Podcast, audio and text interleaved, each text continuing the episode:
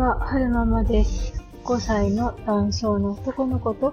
小学校2年生の女の子を育てています。今日は2022年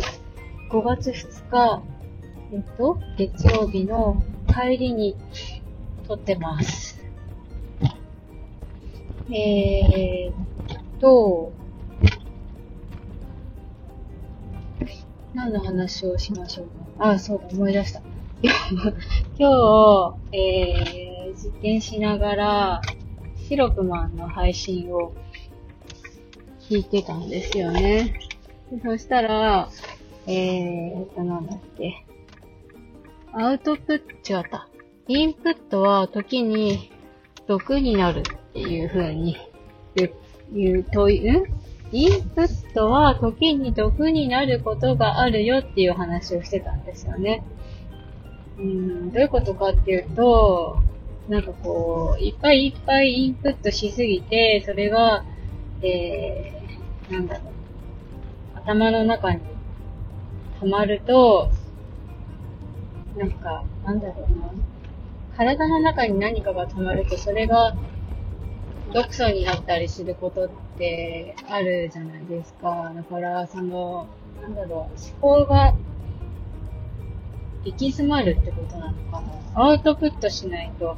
パンクするよってことなのかな。まあ、うん、とにかくインプットしすぎると、時、時にそれは毒となることがあるっていう話をしてたんですよね。で、ほう、なるほどと思って、なんか、その、移動中にね、一人でこう車を運転して移動してるときに、うーん、なんだろう。収録することが私多いんですけど、とりあえず撮っとこうと思って、なんか話したいことがあると。で、その、収録したものがね、すっごいいっぱい溜まってるんですよね、スマホの中に。で、それを見るたびに、見るたびに、なんか、もやもや、もやもやってしてたんですよ。多分これ、なんだろう。たまり、溜め込んでるからもやもやするのかなと思って、いっぺん全部吐き出しちゃえば意外とスッキリしたりするのかななんてうっすら考えてたんですよね。で、シロクマンのそのインプットは時に毒になるっていうのと少しなんかリンクしてしたところがあったので、そう、ゴールデンウィーク入るし、この間、なんか、まあ、ママハルさんがゴールデンウィーク中はあんまり Voicy 聞く人いないから、みたいな話をしてたのもあったので、まあ誰も聞かないんだったら、ゴールデンウィーク中あんまりそういう音声配信誰も聞く人いないんだったら、それを機にドバッと出してもいいのかなーなんて思って、なんだろう。今日以降、ゴールデンウィーク中、そういう、なんだろう、ポチポチする時間があったら、ドバッと配信してみようかなって 思います。えー、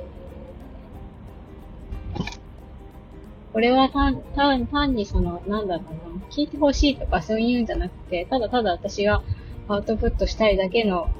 行為なので、タイトル見て、あ、別に聞かなくていいやって思ったら、あの、無理して聞かなくても全然大丈夫なので、聞いてほしいものには、ちゃんと、えー、ちゃんとつけれるかな 聞いてほしい配信には、ちゃんとそれなりのタイトルつけて、ハッシュタグ、ハッシュタグも見つけてもらいやすいように。例えばその、談笑のことをもっと知りたいよの話だったら、うんと、ハッシュタグに談笑のことをもっと知りたいよって、ハッシュタグつけるので、うんそういうのは、そういうタイトルとかハッシュタグで見つけに来てくれたらいいのかなって思います。ドバッと出すか出さないかは、今の時点で決めていないので、私の時間がどのぐらいそのポチポチにポチポチ？うん。私がそれ、そのスタイルのアップする作業にどのぐらい時間が割けるかにもよよってくるんですけれども、あの、お付き合いいただけたらいいかなって、嬉しいかなって思います。えーと、最後までお聴きくださいましてありがとうございました。それではまた。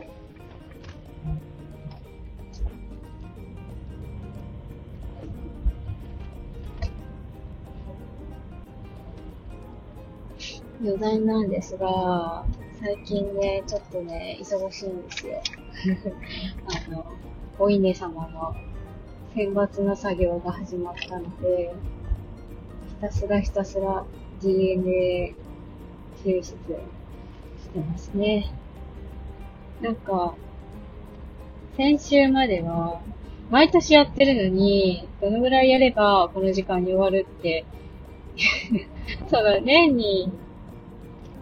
一回、ワンシーズン？年に一回だから？まあ、な、何が言いたいかっていうと、毎年毎年やってる行為なのに、その、年の、